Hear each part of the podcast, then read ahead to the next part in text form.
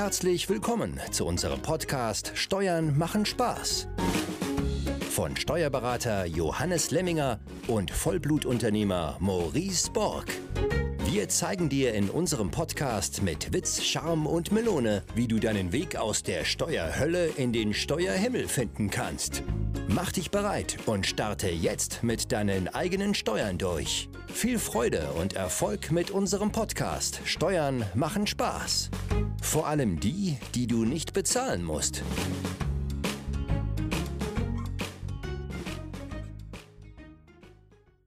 Servus Johannes, Servus liebe Zuschauer, die Zuhörer, ich sag's immer wieder falsch.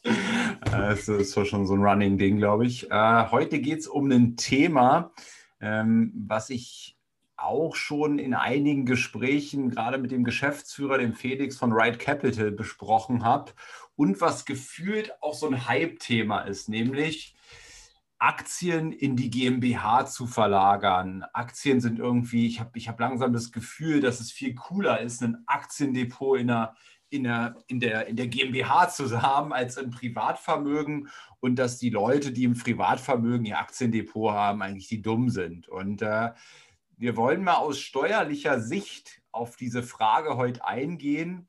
Und ähm, Johannes, äh, gleich die erste Frage, bevor ich dich überhaupt Hallo sagen lasse. äh, die erste Frage an dich mal. Ähm, ist es ein berechtigter Hype oder eben nicht? Ähm, was sagst du aus deiner Erfahrung als Privatinvestor und auch als Steuerberater dazu? Ja, jetzt fange ich gleich wieder mit dem Lachen an. Es kommt drauf an. ist auch mein Lieblingssatz. Ähm, ja, also ähnlich, also mir geht es ähnlich wie dir. Ähm, ich habe auch das Gefühl, jetzt gerade bei Insta oder auch bei Facebook, egal wo man sich hier in welchen sozialen Medien sich bewegt, dass es wirklich so ein Hype ist. Aktien in, in die GmbH, äh, in der GmbH zu haben oder das Aktiendepot in einer GmbH anzulegen. Ähm, und dem gehen wir heute mal einfach auf den Grund. Ähm, vor, vorab, ich habe mein äh, größtes Depot auch im Privatbereich ähm, und ja, habe dafür auch reichlich Gründe. Ja, aber das erarbeiten wir jetzt in diesem Podcast. Und ich glaube, es ist ein sehr spannendes Thema, weil es sehr viele interessiert. Ja, und von daher bin ich mal gespannt, wo uns diese Dreiviertelstunde, Stunde, was wir jetzt hier kalkulieren, äh, nachher hinführt. Aber jetzt äh, herzlich willkommen, liebe Zuhörer. Damit ich das auch noch äh, hier ganz offiziell äh, begrüße ich ja, zu dem heutigen Podcast, ja, wo es wirklich darum geht, Vergleich Aktiendepot im Privatvermögen oder in einer GmbH. Ähm, und wir haben jetzt hier auch den Schwerpunkt auf Aktien gelegt. Also es gibt ja noch ETFs und Fonds und so weiter und alles Mögliche. Aber der Schwerpunkt jetzt in, in diesem Podcast ist äh, wirklich das Aktiendepot. Ich glaube, also ich, ich komme gerade von der GmbH-Gründung. Das ist, finde ich, ein bisschen lustig, weil ich gründe jetzt äh, auch nicht ständig GmbHs und gerade heute sprechen wir über dieses Thema ähm, GmbH.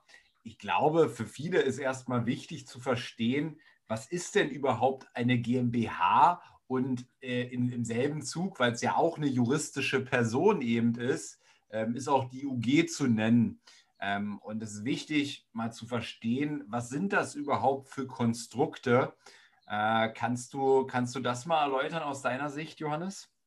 Das ist auch oder wäre überhaupt der erste Schritt, wenn ich als äh, Anleger jetzt nachdenke, ob ich mein Aktiendepot in einer GmbH oder auch UG äh, wir reden jetzt einfach mal von der Kapitalgesellschaft. Wir wollen jetzt gar nicht großartig unterscheiden, ob dann die GmbH oder UG äh, sinnvoll ist. Letztendlich ähnlich äh, nachher auch von den Kosten. Ähm, da brauchen wir jetzt uns gar nicht drum bemühen. Deswegen reden wir hier in, in dem Rahmen einfach von der Kapitalgesellschaft. Aber da fängt es eben an. Also ich bin raus aus dem Privatbereich und wirklich in einer fremden dritten Person. Äh, so sollte man sich das vorstellen. Auch wenn mir die Kapitalgesellschaft nachher zu 100 Prozent gehört, ja, äh, habe ich hier ein, wirklich ein Verhältnis wie zu einem fremden Dritten. Und das ist schon mal der erste große Unterschied, als wenn ich halt äh, mein Depot privat anlege. Ja, Maurice, du hast ja jetzt auch äh, getestet oder am eigenen Leib erfahren, wie aufwendig es auch ist, ein, ein GmbH-Depot anzulegen im Vergleich wenn ich im Privatvermögen Depot anlege. Ne? Egal über welche App äh, ich das heute mache, dann habe ich innerhalb von zehn Minuten habe ich praktisch schon ein Depot angelegt und kann vielleicht schon einen Tag später oder ja, nicht unbedingt einen Tag später, aber relativ kurz dann auch schon loslegen. In der GmbH dauert es doch ein bisschen länger. Ähm, und, und da bist du ja gerade äh, wirklich die Versuchsperson. ja, Wahnsinn, Wahnsinn. Also ich hatte am, am, am Ende wirklich das Gefühl, dass die einzige Frage, die ich noch nicht beantwortet habe jetzt, war, wann ich mein erstes Mal gehabt habe im Leben. Aber ansonsten ähm, musste ich quasi alles beantworten. So kam es mir vor und auch mit sämtlichen Dokumenten belegen. Also ähm, ich fand das wirklich Wahnsinn, diesen Prozess, den ich da durchlaufen bin jetzt, äh, ähm, um ein GmbH-Konto zu gründen. Ich habe das ja auch bei Interactive Brokers gemacht ähm, ähm, und das ist nochmal alles auf Englisch gewesen und so weiter. Also das war wirklich eine, eine, eine, eine, Tortur und wir werden mal heute darüber reden, ob sich diese Tortur überhaupt gelohnt hat. Okay, also Maurice, du, du musst es nicht sozusagen nackig machen, ne? vor der GmbH. Ja, äh, tatsächlich schon, ja. Also ähm, ganz tief auch nachgefragt und Einkünfte und hier und da und dann nochmal drei, vier Nachfragen und so. Also ähm, es kam ja auch nicht so vor, dass sie das einfach mal so gefragt haben, sondern als ob da wirklich jetzt jemand mit voller Emotion das im Detail prüft, ja. Ja, Wahnsinn. Aber ähm, auch meine eigene Erfahrung, ne? also auch bei Consors äh, ist nicht großartig anders wenn ich da auch als, ich brauche noch nicht mal eine Kapitalgesellschaft, ich kann ja auch im Betriebsvermögen ein Depot machen, auch das alleine schon sehr aufwendig. Äh, nicht ganz so aufwendig, wie wenn ich bei einer Kapitalgesellschaft bin, ja, aber ein Wahnsinn das Prozedere. Also, da wird wirklich alles abgefragt und es zieht sich halt auch ewig hin. Aber das, ne, wie schon gesagt, der, der erste Punkt, und, und da ist schon wichtig zu unterscheiden, wo stehe ich denn heute? Also habe ich überhaupt schon Berührungspunkt mit Unternehmen, ja, bin ich vielleicht ein Einzelunternehmen, ja, oder habe ich sogar schon eine GmbH? Also hier eine ganz wichtige Unterscheidung. Jemand, der schon unternehmerisch tätig ist, für den wird es wesentlich einfacher sein, sein Aktiendepot nachher in einer GmbH anzulegen. Wenn er jetzt halt im Moment Einzelunternehmer ist, dann hat er noch die Unterscheidung, okay, ich, ich habe halt morgen eine GmbH, hat halt hier auch nochmal einen, einen Schritt, der schwierig, schwieriger ist. Wenn ich schon eine GmbH habe als Unternehmer, dann ist der Schritt GmbH-Depot natürlich wesentlich einfacher, weil ich diese Punkte einfach einer GmbH schon verinnerlicht habe. Aber jemand, der bisher, ne, ich sage mal, der klassische Arbeitnehmer und der vielleicht auch ein relativ hohes Privatvermögen hat und, und dieses Vermögen in Aktien angelegt hat, bisher im Privatbereich, ähm, der muss erstmal das Wesen der GmbH verstehen. Und, und da kommt nicht nur die GmbH dazu, sondern dass er im Endeffekt ja auch Unternehmer ist mit der GmbH. Also das sind halt Schritte und, und da brauche ich im Vorfeld schon einige Informationen, was das bedeutet. Weil wir kennen es ja auch an der Börse. Also Börse ist ja auch äh, entscheidend, dass ich das richtige Mindset habe. Ja, also wenn ich halt nur irgendwie aus dem Bauch heraus handle oder sehr kurzfristig an der Börse engagiert bin, äh, wenn ich das mit Geld tue, wo ich vielleicht morgen wieder brauche. Ja, also ich brauche an der Börse ganz normal, jetzt mal unabhängig davon, in welcher Form ich das Depot habe, äh, schon ein Mindset. Und wenn ich jetzt in die GmbH gehe, dann brauche ich auch für die GmbH das richtige Mindset. Das heißt, für jemanden, der äh, weder mit Unternehmen Berührungspunkte hatte, noch mit einer GmbH, für den ist es natürlich doppelt schwierig. Und da empfehlen wir immer, ja, eine lange Vorbereitungszeit. Nicht einfach zu sagen, hey, ich gehe jetzt eine GmbH gründen und mache dann ein Depot in der GmbH. Nee, er muss wissen, auf was er sich da einlässt. Und das ist, sage ich mal, immer schon die, die Grundsatzfrage. Also wie gesagt, wesentlich einfacher, wenn ich schon eine GmbH, weil ich einfach Unternehmer bin, habe, äh, dann ist der Weg zu, zu einem Depot in der GmbH nicht mehr weit. Ob ich dieses Depot dann auch in der eigenen GmbH anlege, das ist dann nochmal eine andere Entscheidung. Da sind wir dann bei Unternehmensstrukturen. Ja, weil äh, wir sehen es natürlich ungern, wenn dann das Depot von 500.000 oder noch mehr Millionenvermögen in einer Betriebs GmbH liegt. Äh, das sollte dann natürlich in einer anderen GmbH, das nennen wir mal Aktien GmbH, liegen, weil ich natürlich sonst immer in der Haftung mit, mit meinem Vermögen in dieser GmbH bin.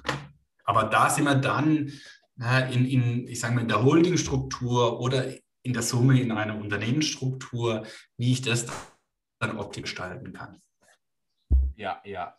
Ja, das ist, glaube ich, sehr wichtig, ne? Ähm, dieser Punkt nochmal zu betonen. Ne? Wenn du dann nebenbei noch fünf andere Sachen damit machst, vielleicht äh, drei, vier Mitarbeiter hast und so weiter und dort dein Depot reingliederst, dann haftest du eben auch oder dann ist dein Depot mit in der Haftmenge.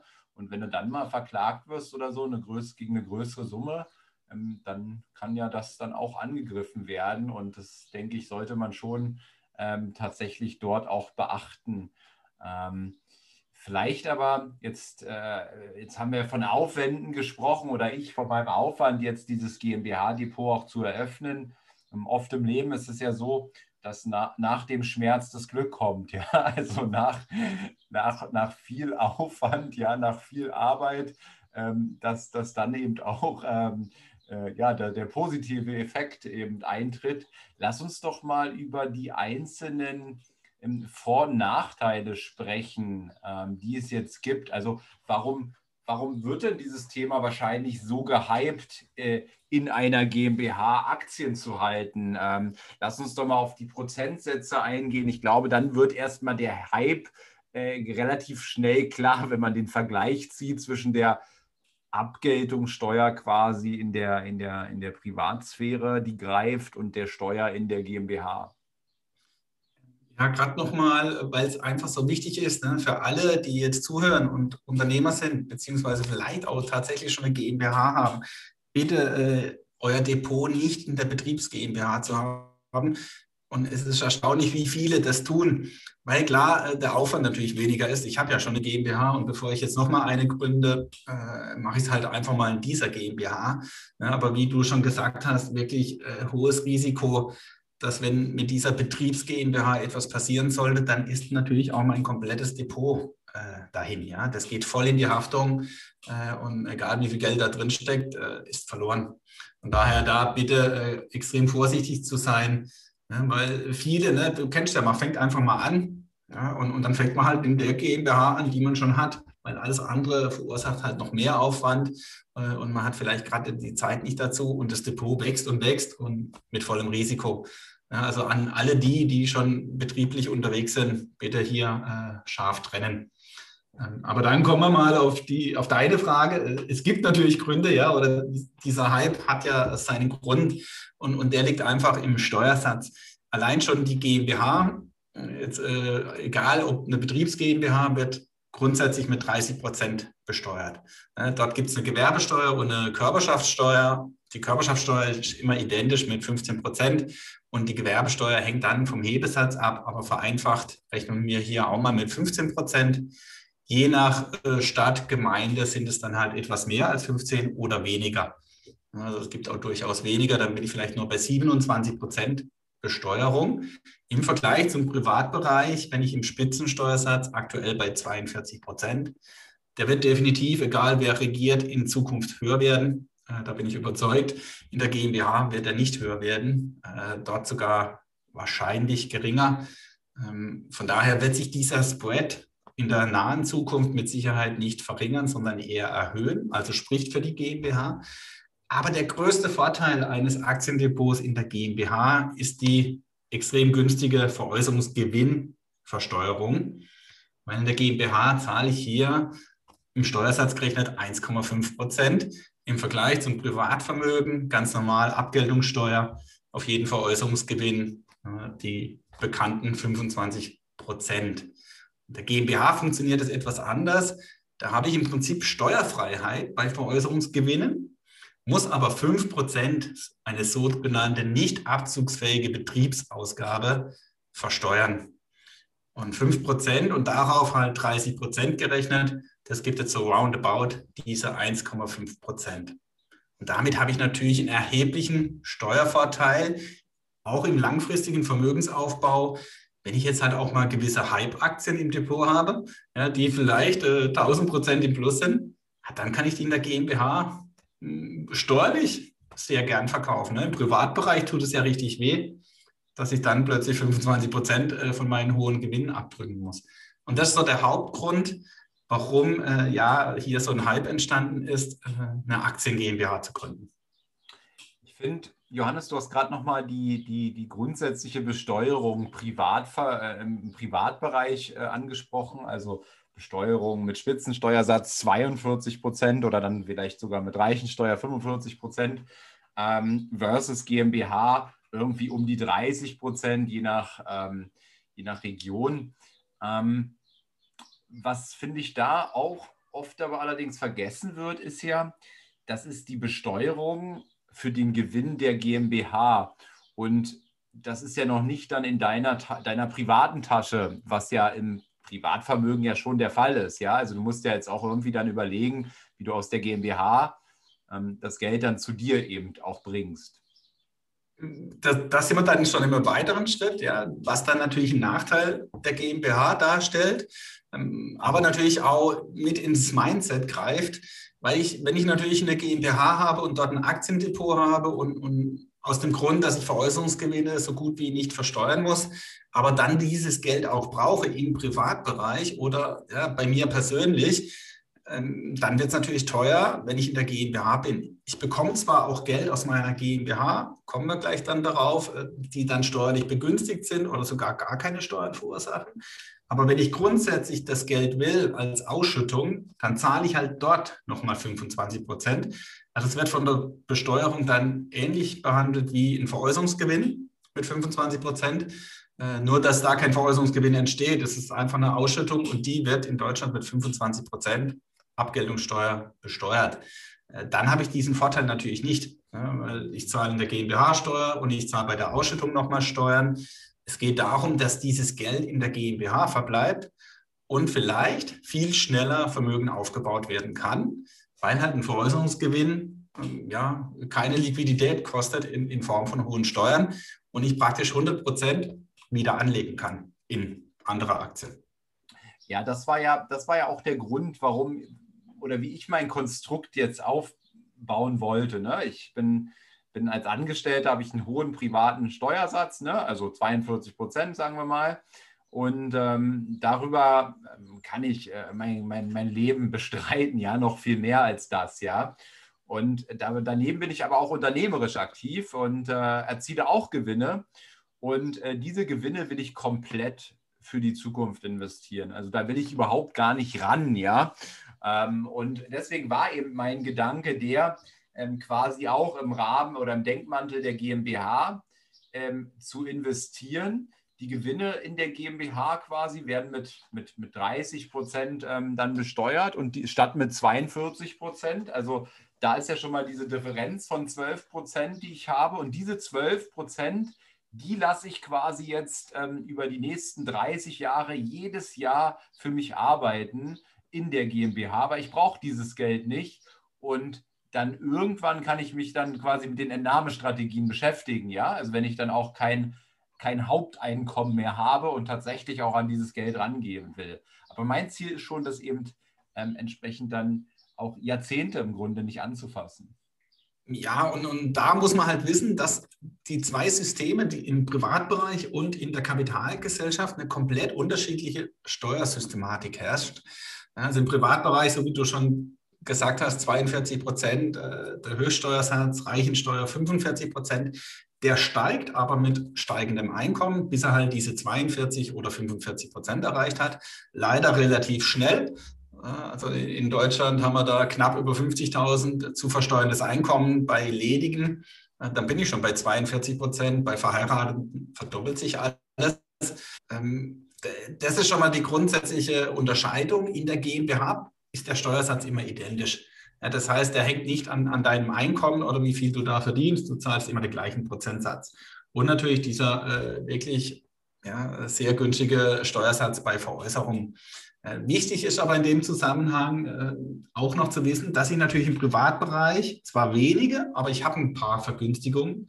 Ja, da gibt es einen Sparerpauschbetrag, den, den, kennen die meisten, die sich mit Aktien beschäftigen, ja, von 801 Euro bei veranlagten, zusammenveranlagten dann doppelt so hoch. Und was auch äh, oft unterschätzt wird, ich habe natürlich manchmal im Privatbereich auch einen Steuersatz, der wesentlich niedriger ist als 25 Prozent. Ähm, dann zahle ich auch keine 25 Prozent.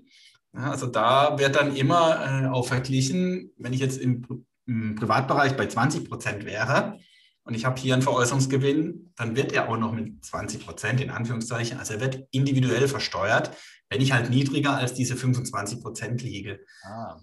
Jetzt könnte man sagen, ne, ähm, ja, ich verdiene ja immer gut, aber es gibt halt eben Konstellationen mit der Ehefrau, wenn ich Unternehmer bin, dass ich vielleicht ja auch mal ein Verlustjahr habe, dann kann ich hier Veräußerungsgewinne im Privatbereich realisieren, die mich keine Steuern kosten. Das geht. Was, was mit Kindern? Da ist doch auch so. Äh, bei Kindern genau, also auch hier, ne, also grundsätzlich bin ich natürlich im Privatbereich viel flexibler, was mein Depot betrifft. Ich kann ja auch einzelne Aktien aus meinem Depot meinen Kindern übertragen auf ein Kinderdepot und die Kinder könnten dann auch Veräußerungsgewinne realisieren und sind vielleicht gar nicht steuerpflichtig, weil jedes Kind hat ja äh, pro Jahr praktisch diesen Grundfreibetrag, den jeder Steuerpflichtige auch hat. Und wenn das Kind da nicht rüberkommt, dann hat es keine äh, Steuern zu bezahlen. Ne? Unabhängig, äh, ob ich hier 5000 Veräußerungsgewinn mache. Der Grundfreibetrag ist doch relativ hoch. Ist der nicht 8000 oder so? Ähm, also der Grundfreibetrag mit dann Sparerpauschbetrag liegt aktuell über 10.000 Euro. Ja. Also da darfst du ja dann auch noch die 801 Euro hat das Kind ja auch frei, ja. diesen Sparerpauschbetrag, plus dann den Grundfreibetrag, der liegt, glaube ich, irgendwo bei 9.000. Ja, wird ja jedes Jahr erhöht. also ich kann es mir nie merken. Ähm, ich habe beim Kind nachher noch ein paar andere Herausforderungen, weil wenn das Kind, ich glaube, so über 7.000, 7.500 Euro kommt, dann fliegt es mir auch aus der Krankenversicherung raus. Also wenn ich da gesetzlich versichert bin, da habe ich dann noch eine Schwierigkeit. Bin ich privat versichert, habe ich da auch keinen äh, Bauchschmerz, weil dann ändert sich nichts. Also das sind nachher aber dann so andere Baustellen. Aber wichtig, und, und das ist mit einer der größten Vorteile im Privatbereich, ich bin sehr flexibel, was mein Depot betrifft. Ich kann gewisse Dinge trotzdem steuern, auch wenn der Steuersatz höher ist. Ja? Ob das jetzt mit Kindern äh, oder auch mit der Ehefrau oder halt mit anderen Einkünften, dass ich gar nicht so viel Steuern bezahle im Privatbereich, dann bin ich da natürlich auch wesentlich günstiger. Mhm. Ja, das ist ein interessantes Thema. Das sollten wir nochmal in einer separaten äh, Folge, glaube ich, machen. So die, die, die steuerlichen Möglichkeiten mit Kindern generell, das finde ich äh, sauspannend, ähm, rein egoistisch, weil mein erstes Kind ja auch kommt. genau, also Podcast-Folge Kinder ist schon vorbereitet, ah, cool. extra für dich, Maurice, damit du da äh, rechtzeitig dran denkst.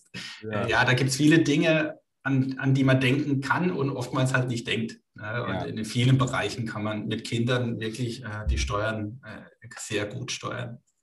Jetzt, jetzt hatte, hatten wir den, den, die, die Veräußerungsgewinne GmbH mal verglichen mit dem, mit dem Privatvermögen. Jetzt gibt es ja bei Aktien äh, nicht nur Veräußerungsgewinne, sondern es gibt eben auch Dividenden, ja, die, die, die oftmals die Folge von unternehmerischem Erfolg auch langfristig sind.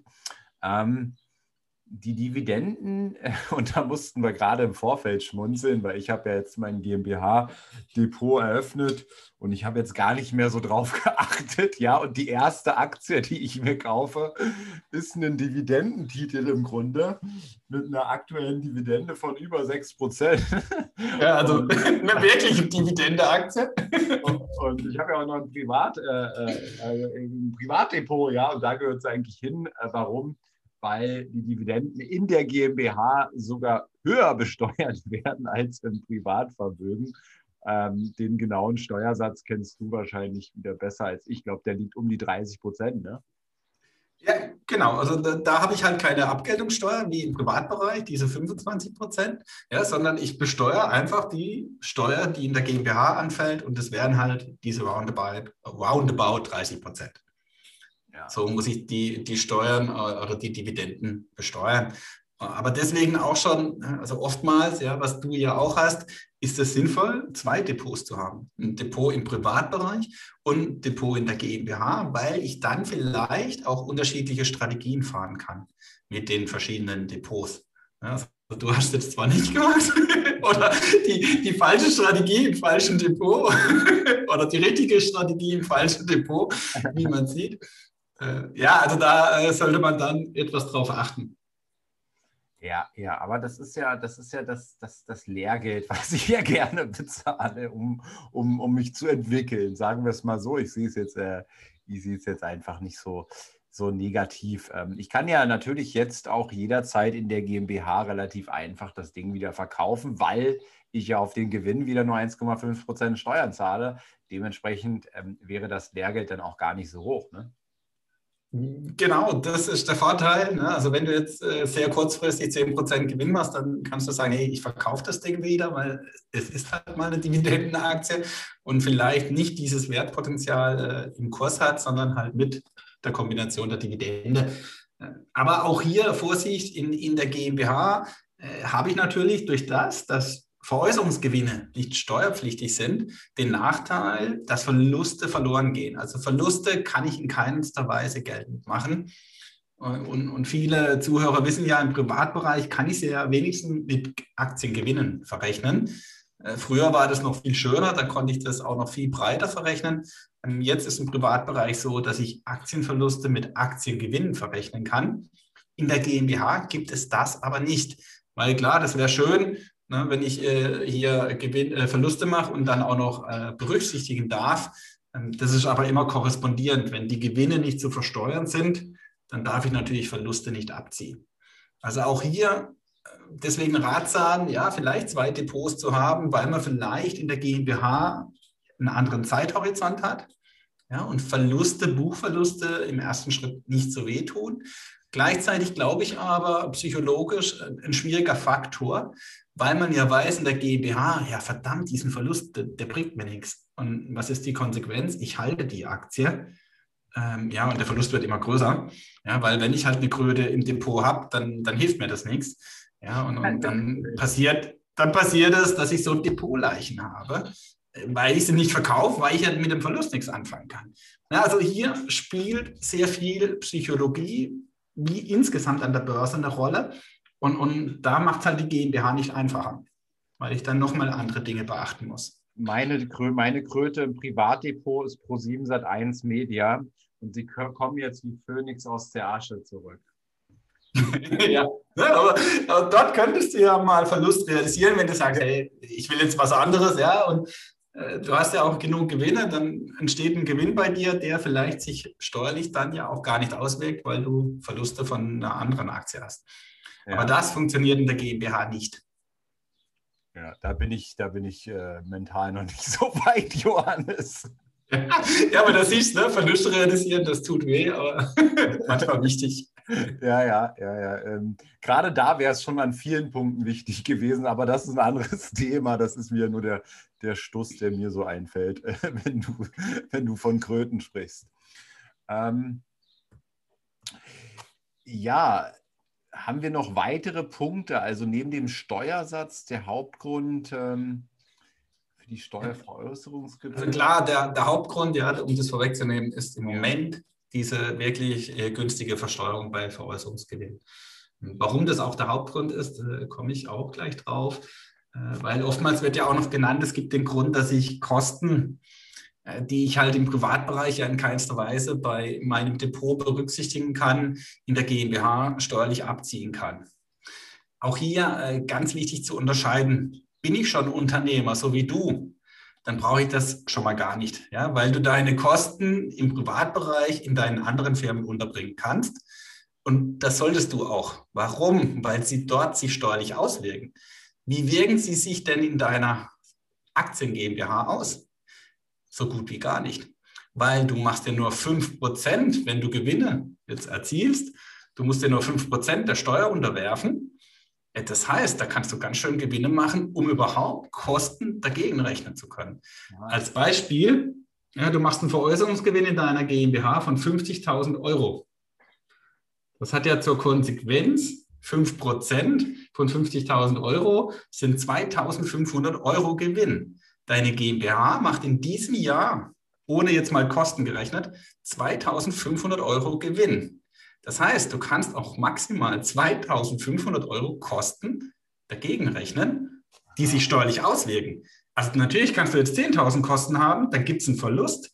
Dieser Verlust wird in der GmbH aber verhaftet und wird vorgetragen.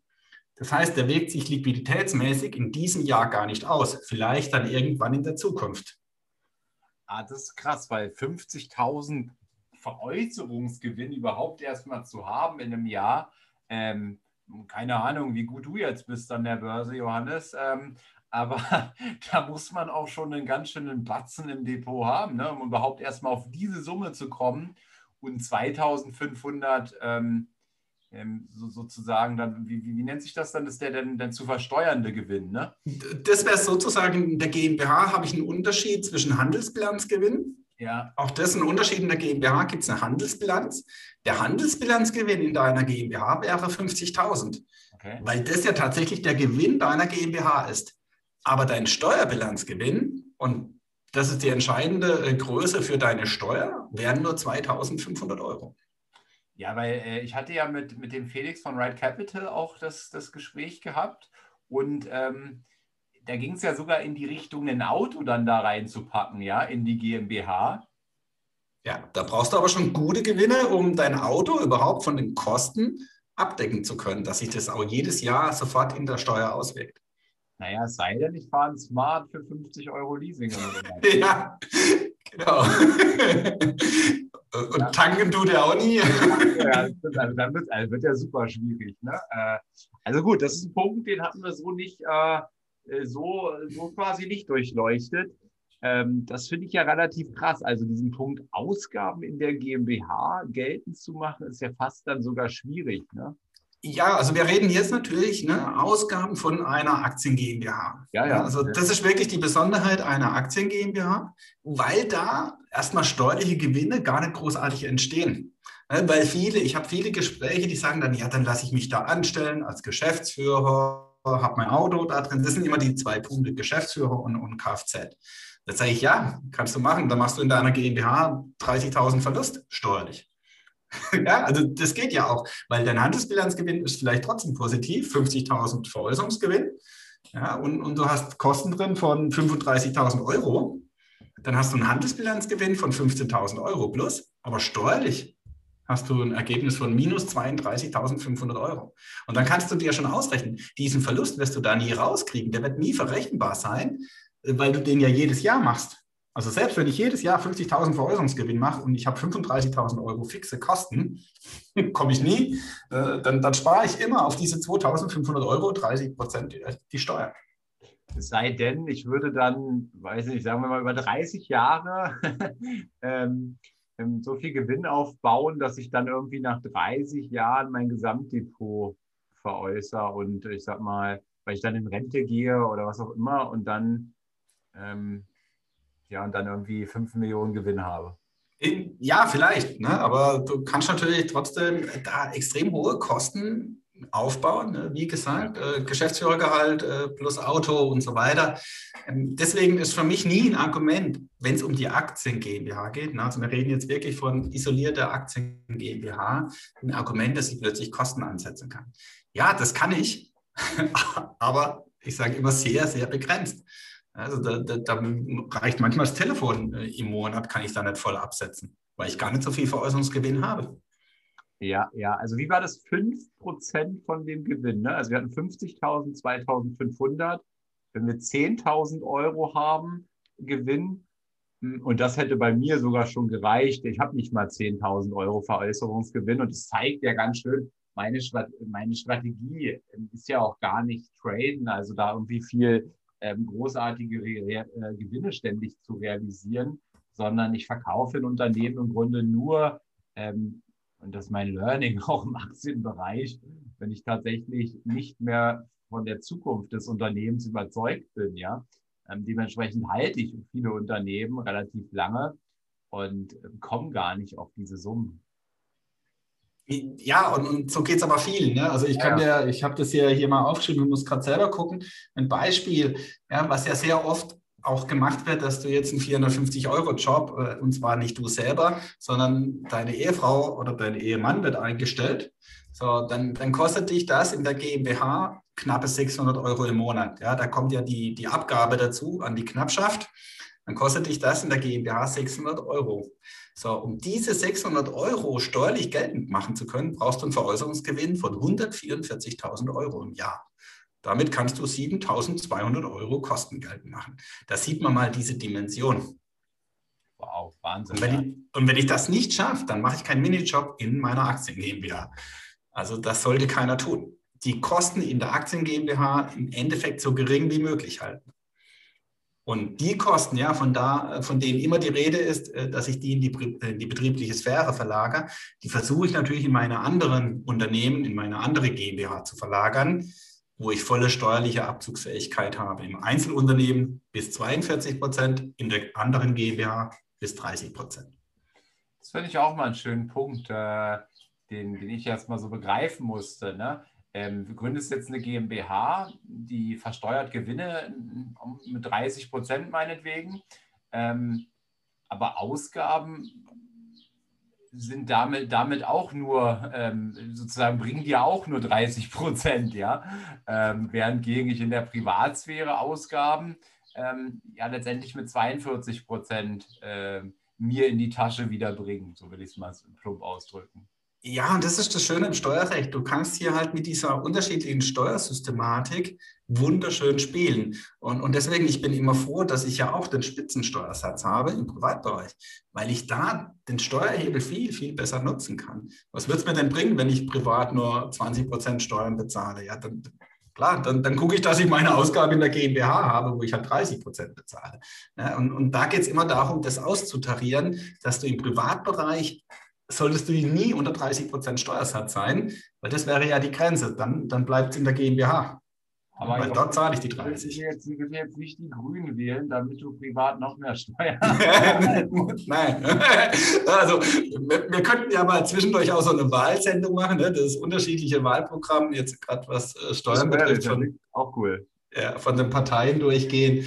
Ja, also da äh, stehen einem dann schon die Haare zu Berge, wenn man noch welche hat. also wirklich Wahnsinn. Aber ja. na, also äh, einfach hier für unsere Hörer wichtig zu wissen, dass wenn ich hier eine Aktien GmbH habe, dass es nicht so ist, dass ich plötzlich alles, was ich an privaten Ausgaben hatte, jetzt schön absetzen kann. Hey, das reicht noch nicht mal für den Steuerberater, wirklich. Oder egal, wer deine äh, Steuererklärung hier in der GmbH macht oder die GmbH-Bilanz, das reicht nicht. du kannst aber ausrechnen, ne? wenn du 2000 Euro Kosten hast, ja, wie gesagt, dann sind wir knapp bei diesen 50.000 Veräußerungsgewinn damit du 2000 Euro Kosten steuerlich geltend machen kannst. Okay, fasse ich nochmal zusammen. Also Vorteile, Hauptvorteil tatsächlich äh, die Besteuerung des Veräußerungsgewinns, ne, der auch, ich glaube, immer ganz groß aufgehangen wird. Ich glaube, den Punkt Kosten, private Kosten in die GmbH, in die Aktien GmbH zu verlagern, ist dementsprechend in in wahrscheinlich 95 Prozent, 99 Prozent der Fällen gar nicht so ein krasser Vorteil, wie du gerade mal aufgezeigt hast. Ähm, und wenn wir jetzt die, die anderen Themen angehen, die wollten wir jetzt mal äh, nebenbei lassen, aber ETF etc. ist auch nicht so geil in der GmbH. Ne? So viel kann man sagen. Ja, da gibt es eine unterschiedliche Besteuerung, ja. aber ne, das ist, da wird es dann auch richtig kompliziert. Ja. Ist ja auch im Privatbereich schon kompliziert, da weiß man auch von vornherein nicht gleich, wie ist jetzt dieser ETF zu versteuern. Also wahnsinniges Hickhack. Deswegen lassen wir es hier einfach mal ganz weg. Aber da äh, habe ich auch nicht den großen Vorteil der Veräußerungsgewinne, ich hier bei, bei den Aktien auch habe. Ne? Also wirklich, wenn jemand das als Haupttriebfeder hier sieht, dann kann es sein, in die GmbH zu gehen. Ich bringe aber gleich auch den, den, den größten Vorteil, wie der zum größten Nachteil wird. Aber um nochmal auf die Kosten zurückzukommen, du hast natürlich Strukturkosten deiner Aktien GmbH. Nur um ein paar zu nennen, die Notarkosten, Buchführung, Bilanz, die schöne Leihnummer, wie die heißt, die, die kennst du jetzt ja auch, die, ich weiß nicht, 80, 60 Euro im Jahr kostet. Glaub, Steuerberater oder ja. über 69.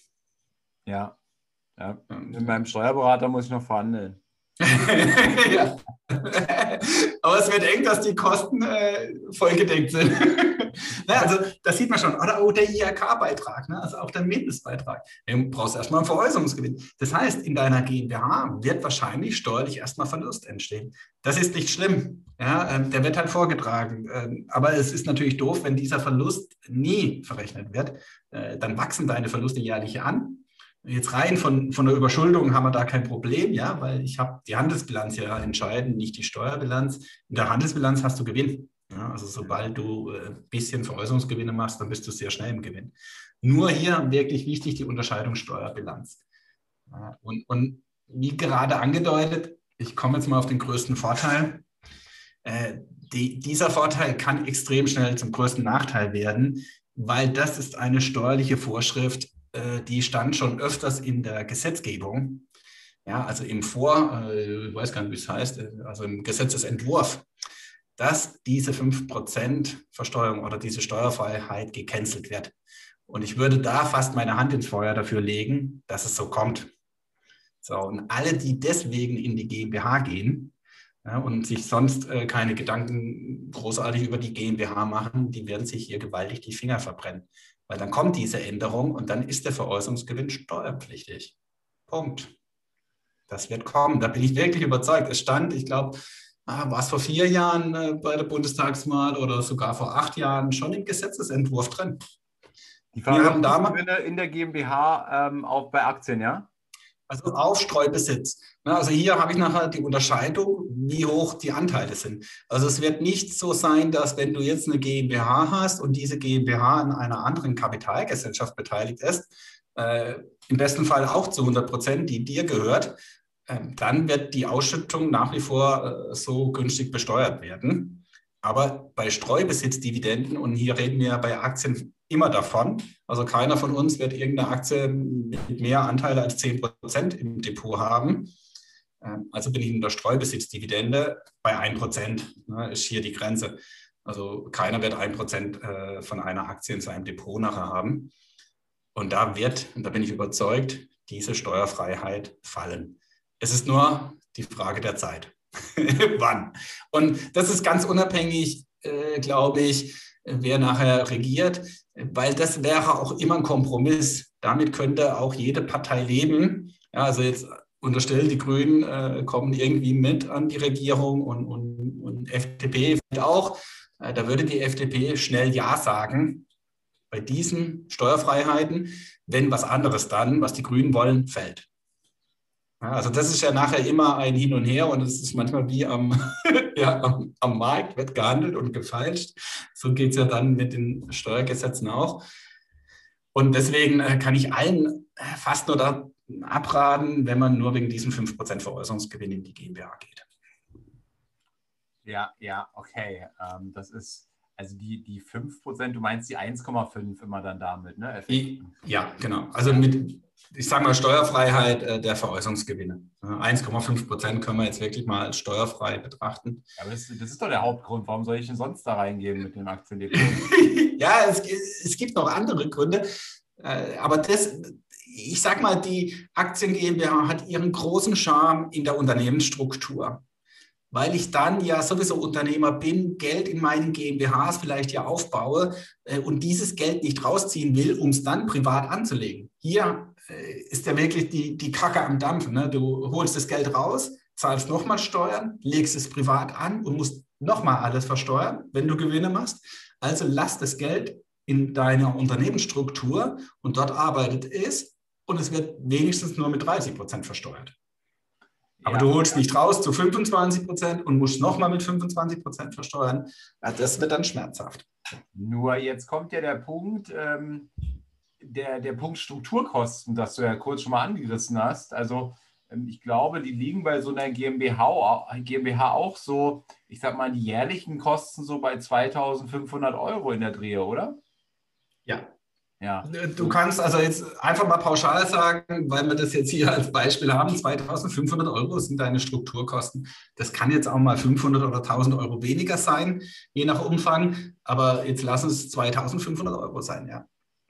Okay, und das, das zeigt ja auch schon, dass, äh, äh dass, dass, wenn ich, und das war ja im Grunde auch der Tipp in vielen Fällen, das nicht über die, die operative GmbH laufen zu lassen, dieses Depot, sondern dann tatsächlich ein separates Aktien, äh, separate Aktien GmbH quasi zu eröffnen, die dann schon mal mit 2500 jährlich Kosten zu Buche steht und einmaligen Kosten, was, was, was kann man da sagen? Ich glaube auch so um die, um die 2000, 2500, oder?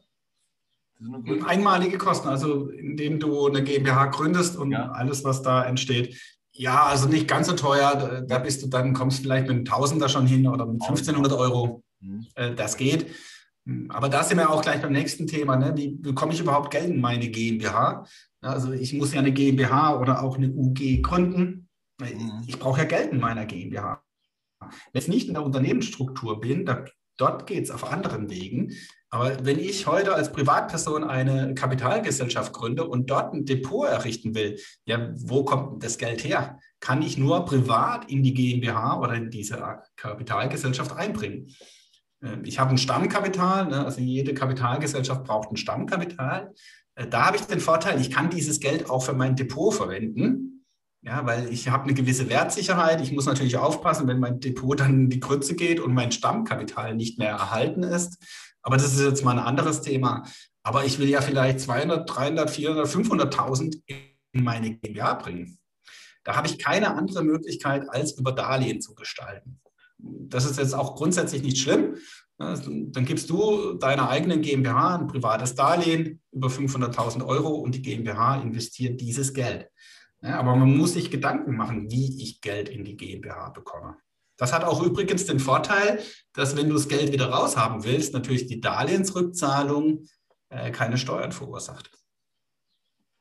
Das ist aber aus meiner Sicht ja, ähm, so habe ich das bislang verstanden. Also das mit dem Darlehen ähm, ist gar nicht mal so verkehrt, weil ich habe jetzt einen, einen Rahmenvertrag, einen Darlehensrahmenvertrag zwischen mir und meiner GmbH gemacht. Und wenn ich jetzt, ähm, jetzt kann ich dadurch, muss ich jedes Mal einen neuen Vertrag quasi schließen für jedes Darlehen. Also jetzt kann ich quasi aus der Privatsphäre in die GmbH einen, einen, sozusagen ein Darlehen geben und damit dann mein, mein Geld in der GmbH entsprechend anlegen. Und jetzt tue ich das mal 30 Jahre lang. Und wenn ich dann, hm, sagen wir mit 33 Jahren, dann bin ich 64, wenn ich dann davon leben möchte, ähm, dann brauche ich ja die Kohle im, im, im, in meiner Privatsphäre wieder. Und über die ganzen Jahre habe ich jetzt ähm, Darlehen gegeben in, in Höhe von 500.000 Euro, sagen wir mal, ja, oder eine Million. Und jetzt kann ich, ähm, jetzt kann ich ja Geld immer durch Tilgungen nehmen. Also ich, ich tilge quasi oder die GmbH tilgt an mir dieses, diese, diese ewigen Darlehens, die ich gegeben habe. Und somit muss ich bei der Entnahme erstmal bis zu dieser 1 Million im Grunde erstmal ja auch nichts weiteres versteuern. Weil das ist ja nur Tilgung. Ja. Kurz und knapp, ja. ja, ja. Äh, das stimmt. Äh, nur hast du natürlich hier die Herausforderung, wenn du ein Darlehen, jetzt reden wir einfach mal von einer Million, ist ja egal, über welchen Zeitraum äh, du deiner GmbH gibst, äh, dann ist das natürlich in deinem Privatbereich schon voll versteuert. Sprich, äh, ja. grundsätzlich zu 42 oder nachher auch noch zu mehr Prozent. So, deswegen liegt die Kunst auch darin, auch hier sind wir wieder beim Unternehmenskonstrukt. Hol dir dein Geld ja, daher, wo es am wenigsten Steuern verursacht. Ja, dann äh, hast du nicht vor, im Vorfeld schon mit 42 Prozent versteuert, sondern vielleicht nur mit 15, weil du aus deiner Immobilien GmbH holst die nur 15 Prozent Steuern bezahlt, die hat plötzlich Geld übrig, weil die Immobilien so gut laufen, dann hol dir das Darlehen von dort. Auch das wäre eine Möglichkeit. Das sind immer dann Konstrukte, wo man wirklich langfristig denkt und auch wirklich mal aufstellen muss, weil das hat natürlich immer Konsequenzen. Das Geld ist ja immer betrieblich verhaftet. Also wenn du mit einer GmbH das Geld an deine andere GmbH gibst, dann kannst du zwar das Darlehen wieder zurückbezahlen, aber dann liegt es ja immer noch in irgendeiner GmbH. Also ich habe wieder die Herausforderung, wie bekomme ich das Geld nachher raus? Ähm, da kommen wir vielleicht dann ganz am Schluss dazu und da gibt es Mittel und Wege. Und wenn ich das natürlich im Vorfeld planen kann, äh, dann entwickle ich auch im Laufe der Zeit das richtige Mindset. Oftmals entsteht das Mindset nicht mit heute, dass ich entscheide, ich mache jetzt hier eine Aktien GmbH, sondern es entwickelt sich. Aber hier äh, sind wir wieder bei dem Vorteil, wenn ich ein Unternehmenskonstrukt habe, dann kann ich halt viel, viel mehr steuerlich optimieren und gestalten. Und das betrifft halt auch deine Aktien GmbH. Ähm, was auch wichtig ist bei deinem Darlehen, irgendwann, wenn es eine Größenordnung annimmt von 500.000 oder auch schon weniger, äh, dann will natürlich auch das Finanzamt eine Sicherheit haben, dass du das jederzeit zurückbezahlen kannst. Das heißt, äh, da greift dann dein Depot, wenn es hoffentlich dann auch mindestens diesen Betrag wert ist, äh, als Sicherheit. Äh, du, du hast ein Problem, wenn dein Depot in der GmbH plötzlich wesentlich niedriger ist als dein Darlehen, dann unterstellt das Finanzamt, ja, dass hier der Wert gar nicht da ist und du das Darlehen gar nicht zurückbezahlen kannst. Also da wird es dann auch kritisch oder kann es kritisch werden. Ne? Aber das soll jetzt nicht Thema hier sein. Ja, ja, ja, okay, verstanden. Ähm, haben wir da einen, einen, weiteren Punkt zu, weitere Nachteile? Haben wir da einen, einen vergessen? Also wir haben das meiste schon angesprochen und, jetzt kommen wir noch auf den Punkt, wie hole ich denn das Geld aus meiner GmbH raus? Ne, jetzt wirklich mal unterstellen, ich habe eine reine Aktien GmbH, der Gesetzgeber ist uns auch freundlich gestimmt und, und die Veräußerungsfreiheit bleibt. also das will ich ja auch nicht ausschließen, das kann auch in der Zukunft immer so bleiben. Äh, dann stelle ich mir ja halt irgendwann die Frage, wie bekomme ich jetzt mein Geld aus der GmbH? Und wie aus jeder GmbH gibt es vier Wege, äh, wie ich Geld aus der GmbH bekomme. Ein Weg wäre Gehalt. Ich zahle mir als Geschäftsführer ein Gehalt. Das darf ich auch in der Aktien GmbH. Lohnt sich aber bei dieser reinen Aktien GmbH, wie schon gerade angesprochen, nicht wirklich, weil ich dann ja einen Aufwand auch verursache in der GmbH, den ich vielleicht gar nicht steuerlich voll ausnutzen kann. Und das Geschäftsführergehalt wird natürlich im Privatbereich ganz normal meiner privaten Steuer unterworfen. Also kann es sein, dass dieses Geschäftsführergehalt in der GmbH im besten Fall zu 30 Prozent abzugsfähig ist, aber in meinem Privatbereich 42 oder noch mehr Prozent Steuern verursacht. Äh, da muss ich dann halt immer gucken. Deswegen ist dieser Punkt oftmals nicht der elegantere Weg. Ähm, der zweite Weg, den wir gerade angesprochen haben, ich habe ein Darlehen und das zahlst du zurück. Klar, da habe ich gar keinen Schmerz. Äh, und was ich auch machen kann, dass die GmbH es mir als Darlehen ausbezahlt. Ähm, auch das funktioniert. Ähm, dann muss ich halt aufpassen, ob ich hier einen, einen, festen Tilgungsplan vereinbare mit meiner GmbH oder aber, dass ich in zehn Jahren Dinge an meine GmbH verkaufe und dieses Darlehen verrechne. Also das äh, ist auf jeden Fall ein wesentlich eleganterer Weg. Der dritte Weg wäre die Ausschüttung. Es entsteht ja ein Handelsbilanzgewinn. Wenn du aufhörst, äh, sowieso, dann kannst du sagen, jetzt schütte ich mir alles Geld aus. Hier habe ich natürlich das Problem, dass es dann Abgeltungssteuer kostet. Aber im Alter kann es ja sein, dass ich zum Teileinkünfteverfahren optieren kann. Und da kann ich so mal Pi mal Daumen, ja, das wäre jetzt auch nicht dein Fall, weil du im Alter noch Einkünfte hast. Aber es gibt ja auch Menschen, die im Alter gar keine großartigen Einkünfte haben. Dann kriege ich so Pi mal Schnauze 60.000 aus meiner GmbH raus, ohne dass es großartig Steuern kostet. Über eine Ausschüttung. Ne, in, in der Abgeltungssteuer zahle ich ja sonst hier 6, 12, ja, knapp 15.000 Euro. Äh, über das Teileinkünfte, ich kann jedes Mal optieren, äh, würde ich ja viel mehr Geld rausbekommen. Voraussetzung, ich habe keine anderen Einkünfte oder nur geringe. Also da scheitert es ja dann auch schon oft, weil viele, die eine Aktien GmbH äh, haben nachher im Alter, da steckt da richtig Vermögen drin. Das heißt, die sind in der Regel auch privat äh, ja nicht gerade arm. Das heißt, die haben auch noch andere Einkünfte in der Regel. Ähm, und der eleganteste Weg, das der vierte Weg, das ist der Verkauf von Wirtschaftsgütern an die GmbH. Hier kriege ich immer Geld raus und das Schöne, oftmals steuerfrei. Na, jetzt sind wir ja wieder bei deinem Lieblingsthema, das Auto. Hä, vielleicht kommst du jetzt nach 10, 20 Jahren mal auf die Idee, hey, ich verdiene so viel Geld jetzt in dieser GmbH, jetzt verkaufe ich einfach mein Auto an die GmbH. Dein Auto wäre im Privatbereich äh, ganz normal und das kannst du jederzeit an deine GmbH verkaufen zum Verkehrswert, steuerfrei im Privatbereich äh, und dann besitzt halt die GmbH dein Auto. Ne, also das wäre ein Weg. Du kannst natürlich auch sonstige Wirtschaftsgüter an deine GmbH verkaufen, die alle bei dir keine Steuer auslösen. Ähm, aber der Königsweg ist hier natürlich dann Immobilien. Und letztendlich kann das sogar dein Eigenheim sein. Johannes, kann ich auch Uhren an meine äh, GmbH verkaufen? Ja, theoretisch ja. ja. Also klar, wenn du eine Uhr hast, dann wird der Verkehrswert festgestellt und dann verkaufst du die Uhr an deine GmbH. Ähm, du hast natürlich dann bei dieser Uhr immer den Nachteil, sie ist dann halt steuerlich verhaftet. Also der Wert der Uhr nimmt auch in deiner GmbH zu.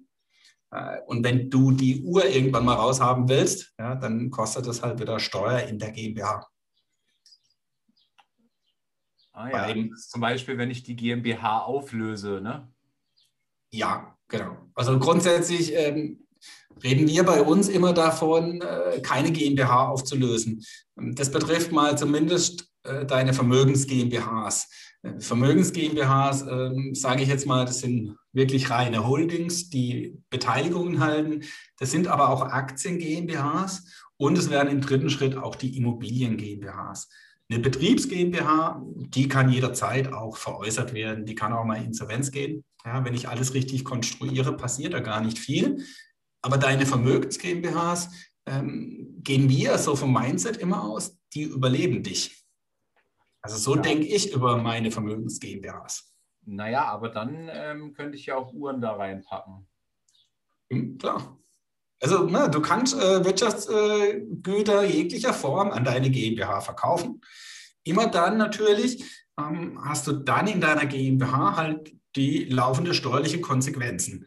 Ja, bei der Uhr jetzt nicht schlimm, da hast du dann halt eine positive Wertentwicklung. Das wäre auch erstmal nicht großartig dramatisch.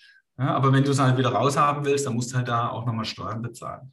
Ähm, aber deswegen sagen wir, äh, es kann nachher auch, also wenn ich jetzt das Geld raushaben will, jetzt unterstell mal, ich bin Privatmann, ich habe kein Unternehmen und nichts, ich gründe jetzt eine Aktien GmbH.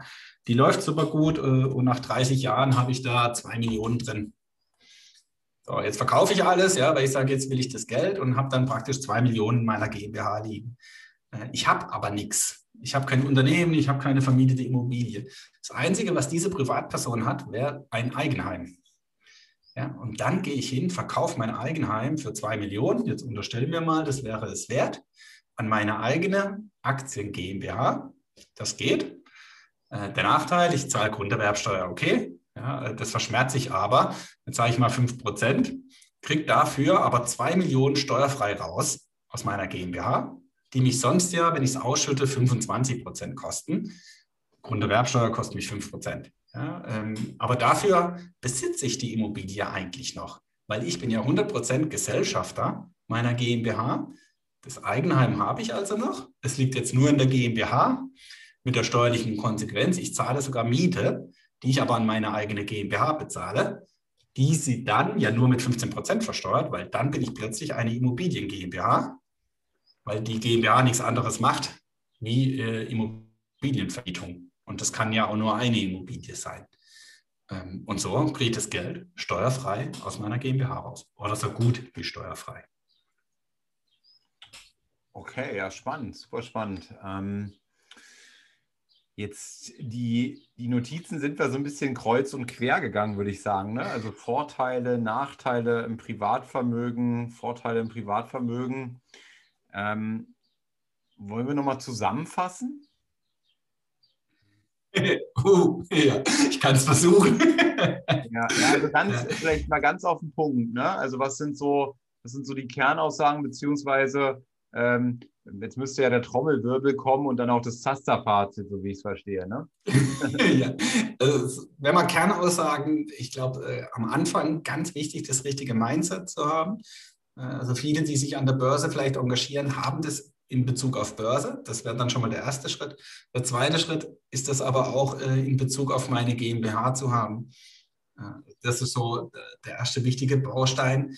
Der zweite wichtige Baustein ist wirklich nicht alles auf eine Karte zu setzen. Das heißt, aufgrund der Veräußerungsgewinnvorschrift, die es aktuell gibt, äh, nicht alles auf diese Karte zu setzen, weil wirklich die kann jederzeit fallen, äh, weil das eben schon öfters in der Diskussion war. Also da reden wir jetzt nicht von so einer Frist wie die Zehn-Jahres-Frist bei Immobilien, äh, die so gut nie in der Diskussion ist, dass die verlängert wird oder dass die abgeschafft wird. Ähm, aber diese Veräußerungsgewinne bei Aktien äh, jedes Mal in der Diskussion. Also je, bei jeder äh, Bundestagswahl kann man damit rechnen, dass das fällt. Von daher, das ist ganz wichtig. Ich brauche auch noch andere Gründe, die dafür sprechen.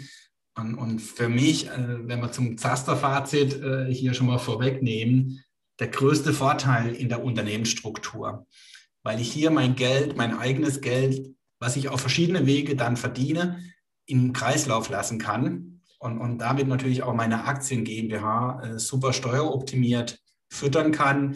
Ich kann es dann auch steuern und es interessiert mich morgen dann nicht so sehr, wenn diese Veräußerungsfreiheit fällt. Es tut dann auch weh, aber ja, es belastet mich halt nicht so als jemand, der nur privat äh, diese GmbH hat, aus diesem Grund.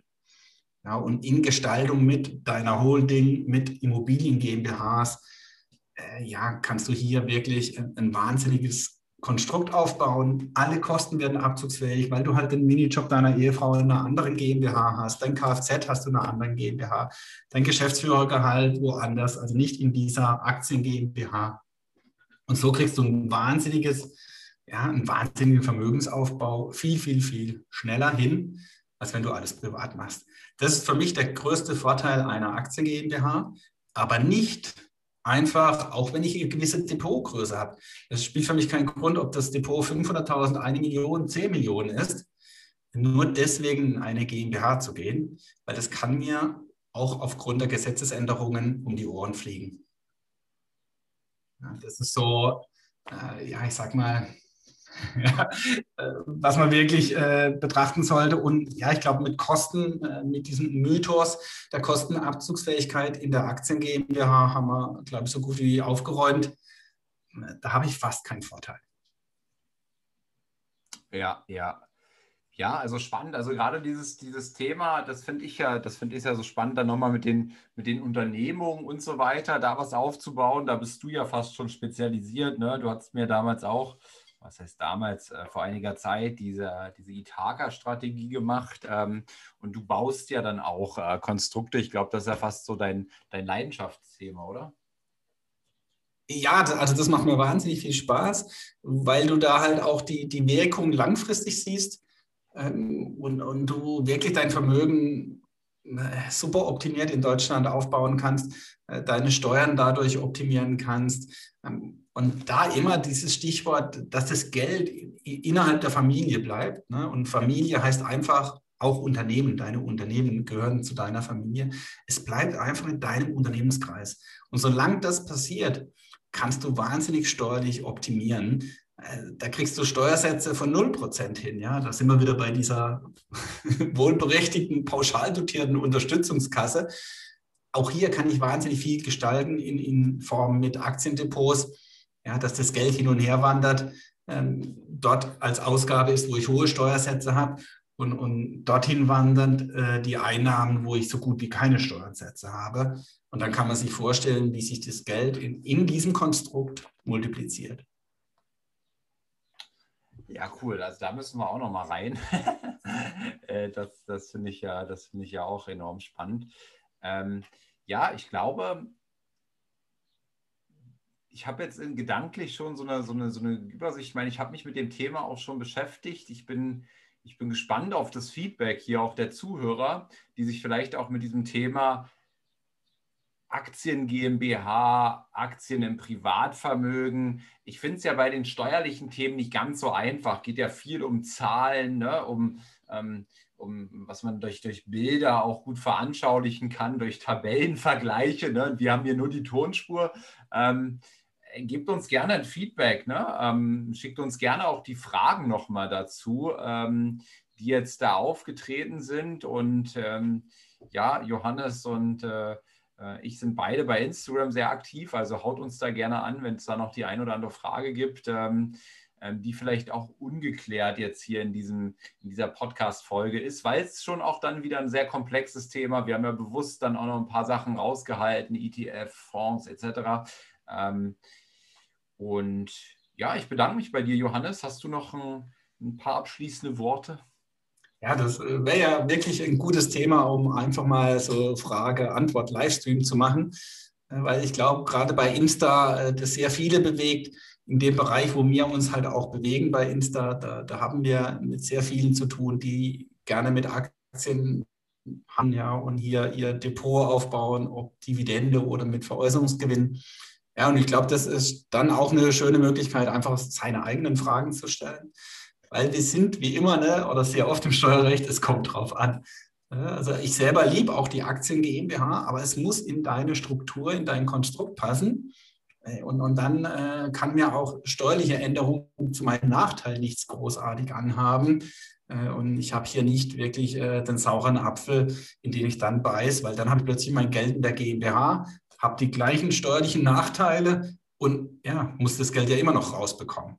Also dann äh, deswegen hier ganz wichtig, es sich wirklich zu überlegen äh, und hier nicht äh, einen Schnellschuss zu machen, weil das wird man nachher bereuen. So, mein Schlusssatz. mit, mit, Bereuen änderst du also, also den, den, die, die Folge hier, das ist ja nicht so ein schönes Wort. nee, also, um zum Thema zu kommen, ne? also man sieht schon, wie Steuern hier Spaß machen kann, weil das sehr komplex ist und aber wirklich nachher eine, eine riesige Auswirkung hat, also auch im Positiven, wenn ich hier ein Konstrukt hinbekomme, je nach äh, ja, persönlicher äh, Gestaltung, wo ich halt stehe im Leben. Ja, aber es ist wie so oft, ja, vielleicht ist für viele im Moment nicht die richtige Gestaltung, in die GmbH zu gehen, aber es kann in fünf Jahren soweit sein, weil ich vielleicht dann sowieso auch Unternehmer bin. Ja, so wie es bei dir ja auch ist. Du, du warst ja auch erst nur angestellt, in Anführungszeichen, und, und entwickelst dich jetzt Richtung Unternehmer. Und plötzlich merkst du, hey, wie viele Möglichkeiten ich hier habe. Ja, also dieses Spielfeld, das wird extrem groß. Und als Arbeitnehmer bewegst du dich halt wirklich nur auf dünnem Eis äh, und hast nicht die Riesenmöglichkeiten. Ja, ja, cool. Dann besten Dank, Johannes. Ähm, am Mittwoch kommt das nächste Immobilien-Spezial raus. Da haben wir ja oder schön wir euch noch einen Teil 2 zu den Werbungskosten ähm, im, im, Thema Immobilien. Und da werde ich Johannes ja mal aufzeigen, ja, was ich so alles noch gemacht habe im Bereich Werbungskosten. ja, da bin ich ja schon gespannt. also, aber ne? mittlerweile sind wir kreativ, das geht vieles. Alles klar. Also, schönen, schönen Tag, bis bald. Ciao. Ja, ciao. Hat hier jemand an der Uhr gedreht? Ist es wirklich schon so spät? Ja, ihr Leute, wir machen Schluss für heute. Aber keine Sorge, wir kommen wieder und dann schalte ein, wenn es wieder heißt, Steuern machen Spaß. Und vor allem die, die du nicht bezahlen musst. Es hat dir gefallen? Dann nimm dir eine Minute Zeit und unterstütze uns mit einer Bewertung.